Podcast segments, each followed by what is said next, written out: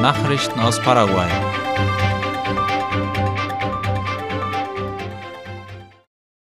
Gesetzentwurf für den Kauf von Kraftstoff ohne Zwischenhändler gebilligt.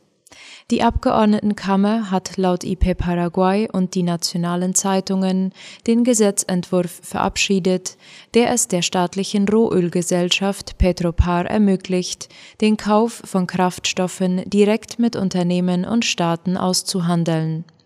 Der Gesetzentwurf ändert das Gesetz über das öffentliche Beschaffungswesen und hebt die Verpflichtung zur Vorlage von eidesstaatlichen Erklärungen bei der Rechnungsprüfungsbehörde auf, die für Unternehmen gilt, die den paraguayischen Staat beliefern.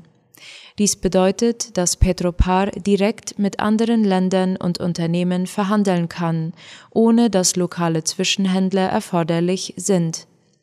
Das genehmigte Dokument wird nun an die Exekutive zur Verabschiedung oder zum Veto weitergeleitet. Der Vorschlag war bereits am Montag im Senat angenommen worden. Paraguay und Brasilien verstärken Zusammenarbeit im Bereich der Gesundheitsüberwachung.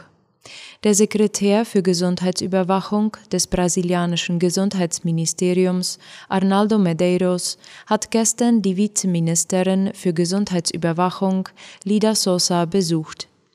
Wie das Gesundheitsministerium auf seiner Internetseite schreibt, ging es dabei darum, Fragen von Interesse im Gesundheitsbereich zu erörtern und so die Kooperationsbeziehungen zwischen den beiden Ländern zu stärken. Der brasilianische Vertreter wies auf die Notwendigkeit hin, die Beziehungen und Verbindungen zu Paraguay in Fragen von gemeinsamem Interesse wie der Gesundheit von Müttern und Kindern, Katastrophen oder Naturkatastrophen in beiden Ländern zu stärken. Anschließend stellte er die Ausbildungsstrategie Brasiliens vor und bot einige verfügbare Kurse in dem Bereich an. Die Sitzung endete mit dem Übereinkommen, Absichtserklärungen und andere Vereinbarungsinstrumente für die Entwicklung und den Fortschritt in den genannten Bereichen voranzutreiben. Mit der Kampagne Gesundes Altern soll eine umfassende Pflege für ältere Menschen gefördert werden. Darüber berichtet IP Paraguay. Am 29. April wird der Nationale Tag der älteren Menschen begangen. Aus diesem Grund hat das Gesundheitsministerium die Kampagne Gesundes Altern ins Leben gerufen, welche Ziele und Vorgehensweisen entwickelt, die den Prozess des gesunden Alters fördern sollen. Der stellvertretende Minister für umfassende Gesundheitsvorsorge Hernan Martinez richtete gestern bei der Vorstellung der Kampagne einige Worte speziell an Ärzte und Krankenschwestern und ermutigte sie dazu, ältere Menschen, die die Krankenhäuser des Landes besuchen, umfassend und schnell zu versorgen. Junge Schachspielerin aus Asunción erhält Anerkennung von der Abgeordnetenkammer.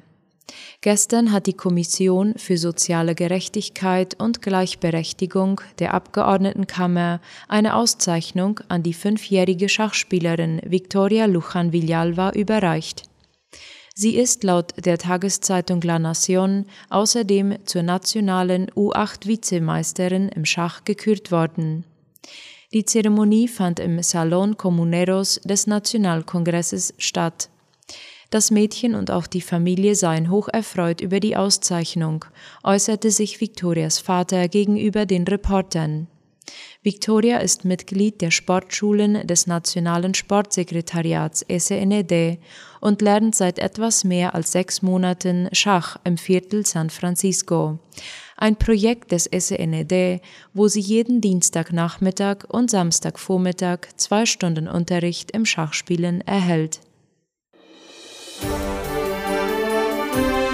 Nachrichten aus aller Welt.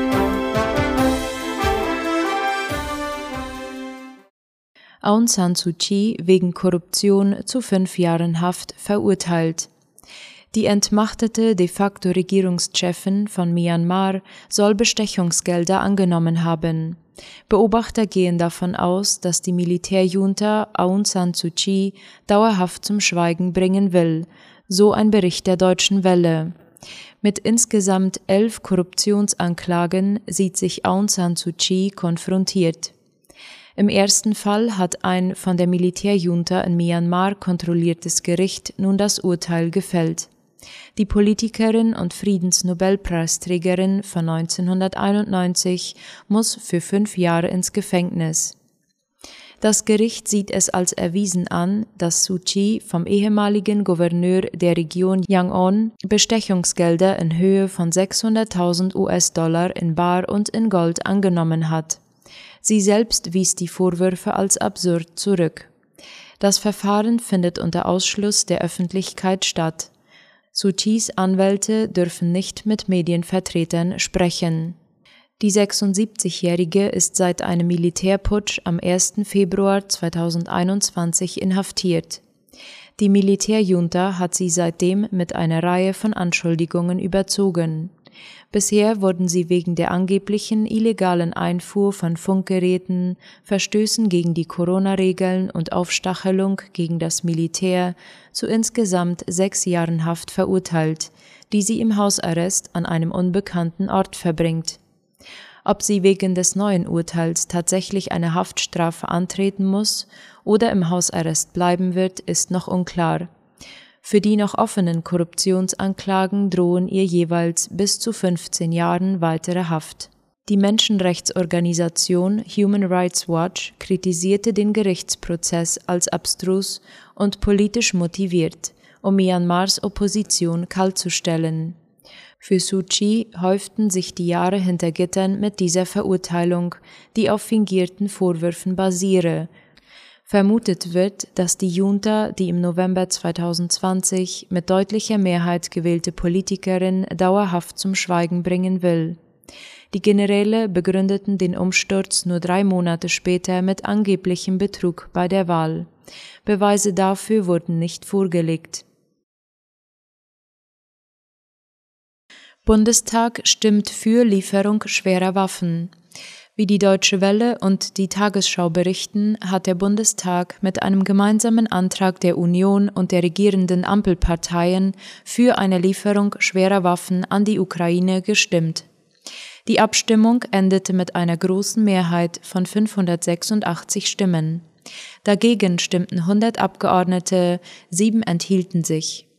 Hiermit forderten die Abgeordneten die Bundesregierung auf, die Lieferung benötigter Ausrüstung an die Ukraine fortzusetzen und womöglich zu beschleunigen und dabei auch die Lieferung auf Schwerwaffen und komplexe Systeme etwa im Rahmen des Ringtausches zu erweitern.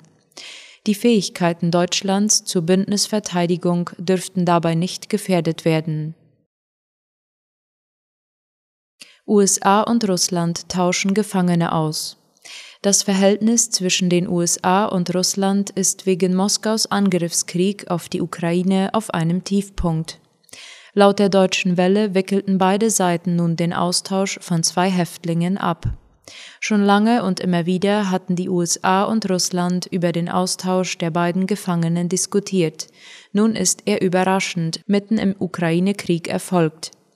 Russland ließ den US-Amerikaner Trevor Reed frei und erhielt im Gegenzug den in den USA verurteilten russischen Piloten Konstantin Jaroschenko. US-Präsident Joe Biden und der russische Staatschef Wladimir Putin sprachen bei ihrem Gipfeltreffen im Juni 2021 in Genf über beide Fälle. Soweit die Mittagsnachrichten für heute am Donnerstag. Auf Wiederhören.